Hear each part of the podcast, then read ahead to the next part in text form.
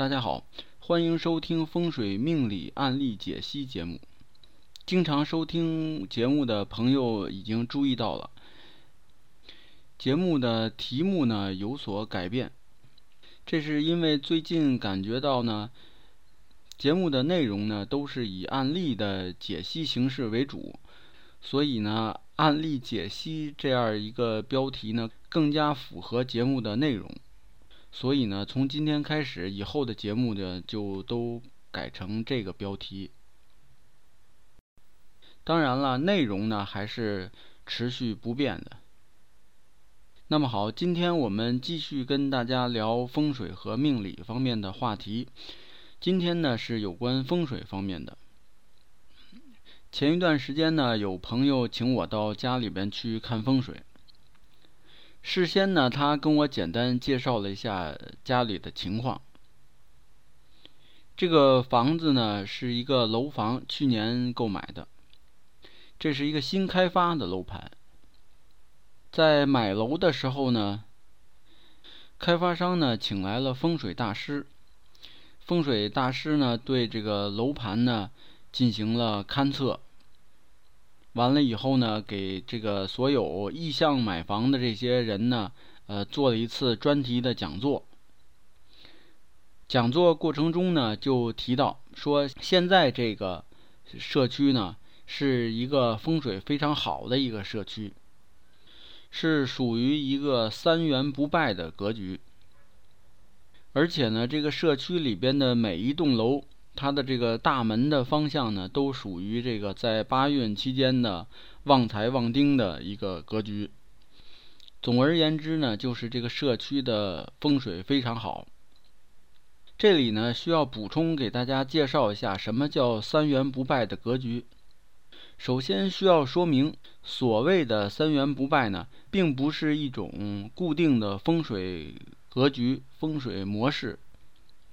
而实际上是人们的一种美好愿望，也就是说，事实上不存在这种三元不败的格局。这里边所谓的三元呢，就是指三元九运当中的三元。每一元呢是六十年，每一元呢其中还有三个元运，这加起来呢就是三元九运。而如果说三元不败的格局呢，也就是说。三元加起来一共一百八十年，这个格局风水格局都是非常好的。那么有没有能够持续一两百年都风水非常好的这种格局呢？确实是有，这个呢不能否认。但是呢，这种格局呢不是用三元九运理论来辨识出来的。因为有的风水的格局呢，从形式派风水上来看呢，可以长期的达到一两百年的旺运。但是从理气风水上来讲呢，隔二十年要变换一次风水的格局。然而那种情况呢，只是适用于这种户外、野外的这种自建房的宅基地的选择，以及阴宅的选择。因为这种宅基地呢，它不会受到周边的一些其他的房屋啊，还有建筑物的影响，它是相对独立的。包括阴宅呢，也是这这种情况。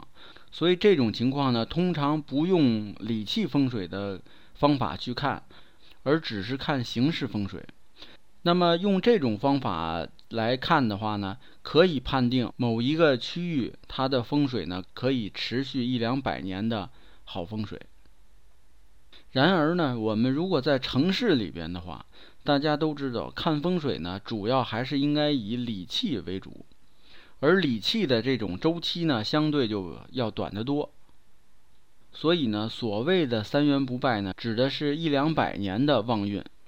但是呢，这个三元这种理论呢，首先又是二十年一变的，所以呢，这就出现了矛盾。因此说呢，所谓三元不败的格局呢，是人们的一种主观的愿望，而不是现实当中存在的。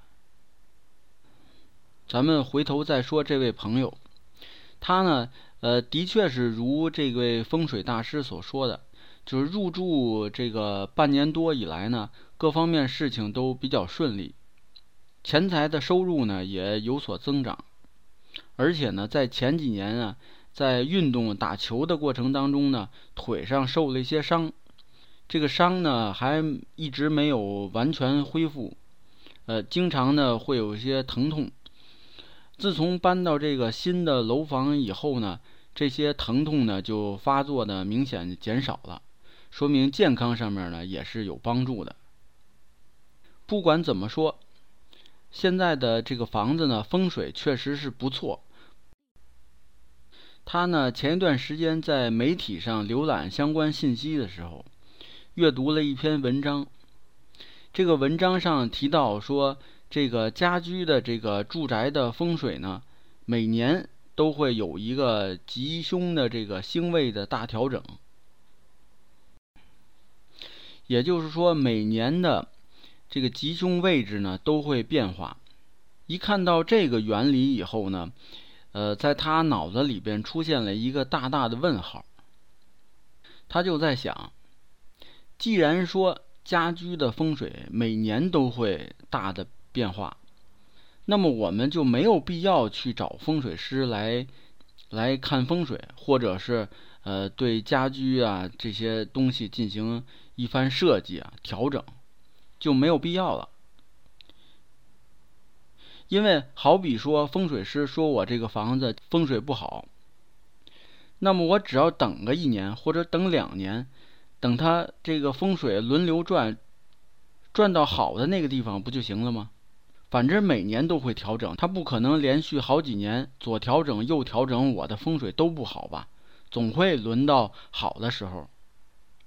那在不好的时候，我就忍一忍，忍过去不就行了吗？那别人家也是一样的。后来呢，他把这个问题就抛给了我。我听到了以后呢，先是无奈的笑了笑，因为这个问题呢涉及到原理，如果要细说的话，话很长。不过简单的说呢，就是说。家居的风水呢，并不是一年一变的。按照三元九运的理论呢，通常情况下呢，隔二十年才会有一次变化。而且呢，这种变化呢，主要是对这种在这一个二十年周期当中盖的房子或者装修的房子才会有影响。如果没有新建或者装修的话，就不受影响。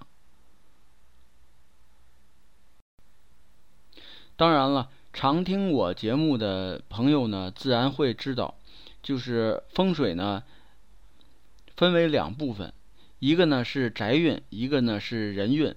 呃，刚才讲的这些问题呢，都属于宅运，也就是说，呃，屋子本身的这个风水的格局是按照这种二十年一个变化这样来走的。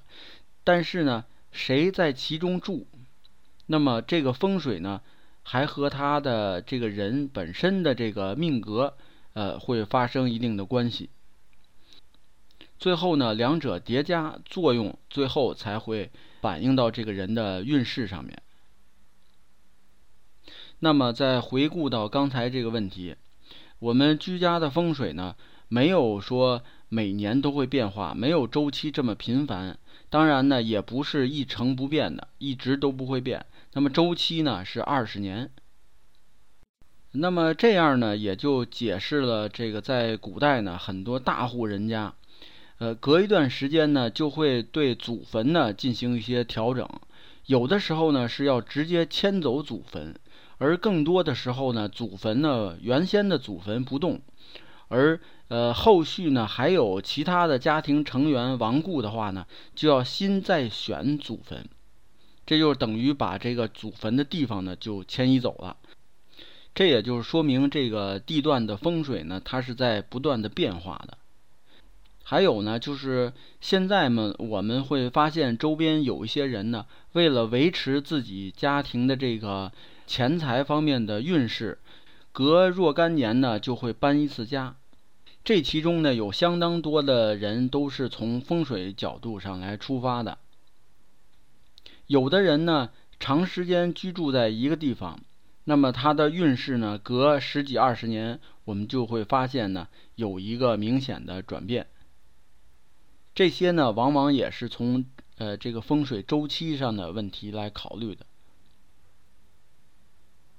这里呢，再插一个题外的话题，在这个著名的长篇小说《白鹿原》当中，这个主人公白嘉轩呢，在小说开篇的时候呢，非常的倒霉，各种的不顺。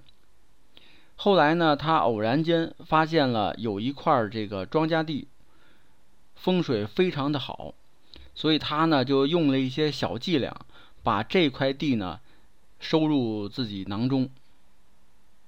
呃，从此以后，他呢就一直呢相对比较顺利。当然了，其中呢也有起伏，但是呢不管怎么起伏，他始终呢都非常稳定，一直到老年的时候。他这块地呢，当初选择的时候没有用风水的方法，但是呢，我们可以看得出，它这个周期呢相对比较长，大概至少有五六十年的样子。当然了，这个是文学创作，不是实际案例，在此呢就是插一个这个片段。那么再回过头来说朋友的这套房子，站在楼下。看这个，看这个楼周边的环境。这个社区呢非常大，楼呢很多，都是高层建筑。朋友的这个楼呢在小区的中间，四周围呢还有其他的高楼。社区呢只有一个门，也就是一条路进出社区。这种格局呢，在古代的风水上称为叫城门水口，意思呢就是像一个古代的城池一样，那么有一个进出水流的一个入口，在形式风水上面呢，算是上佳的格局。在社区里边呢，还人工修了很多小路，呃，有一些花园。亭台楼阁、水池啊等等的，这些呃林间的小路呢，设计的也比较有讲究。在风水学上呢，这个叫做玉带环腰，也是上佳的风水。所以呢，之前在这个开发商那里的风水师呢，就讲说这个社区呢叫三元不败的格局，这样说呢也无可厚非。因为呢，这个社区整个在开发商设计的时候呢，呃，整个风水呢都是有所考虑的，确实是在形式上面呢是上佳的。包括呢这个在社区里边的各种细小的水道、小溪呀，这种的弯曲程度呢，都正好对这种楼宇呢有一个声望的作用。所以呢，可以预见呢。住在这个社区里边的这个家庭呢，大多数呢，风水格局呢都会对运势有帮助，所以说整体呢，他们的运势是相对比较好的。朋友呢也是点头同意，说这里边呢的确是呃都是非富即贵的人，自己呢也是年纪轻轻就当上了公司的高管，而且呢半年以来。呃，帮公司呢签了几份比较大的合同，他自己呢也是收入比较丰厚。不过呢，在心中还是有一点疑问。他呢一直有一位女朋友，两个人呢在一起住。后来呢，就是在去年呢，两个人分手了。他是分手以后才买的这套房子。而搬进来以后呢，一直没有找到很中意的这个女朋友。他就问呢，是不是跟这个房子本身有关？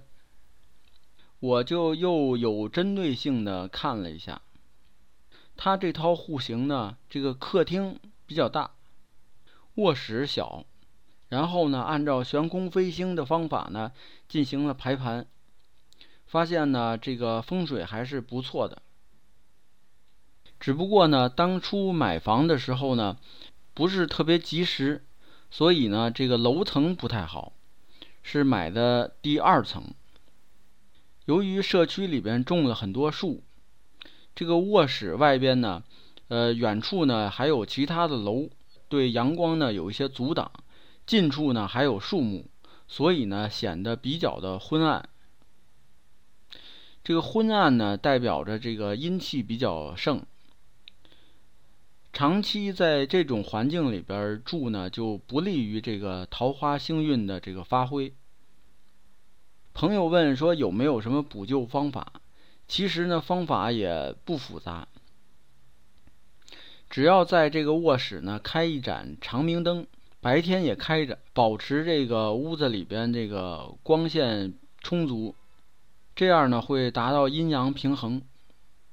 然后呢，等待他这个命格当中的这个桃花运相对比较旺盛的流年，呃，流年一到来呢，自然这个桃花运呢就声旺起来了。朋友听完我的办法呢，就有点疑惑。他说呢，他印象当中的这个风水的调整呢。无非就是首先用各种的风水物品来声旺，或者呢就是调整家中的这种各种家具的摆放位置，包括床呀什么的。呃，如果这些还不行呢，就是更复杂的，需要拆墙、改隔断等等。还没有听说过说只用开一盏灯。呃，其他都不用做，然后就把这个东西就声旺起来了。那这个问题呢，用不着疑惑。这个风水的调整呢，本来就是是因地制宜的，根据这个房屋的现实情况，来用合适的办法来调整。所谓合适呢，并不是复杂，因为它的这个房屋呢，本身风水上佳。所以这个时候呢，完全没有必要用什么过于复杂的办法，因为有的时候呢，方法越复杂，它带来的这些负面的后果呢，越不容易控制。所以呢，风水的调整方法，最佳的办法是越简单越好。如果简单的办法起不到作用的时候，才需要用那些复杂的办法。所以呢，是因地制宜，因人而异。那么好，今天的案例分享呢，就讲到这里。有兴趣的朋友呢，还可以关注微信公众号“北京易经风水起名”的简拼，在上面呢有很多风水和命理方面的文章跟大家分享。好，谢谢大家，朋友们再见。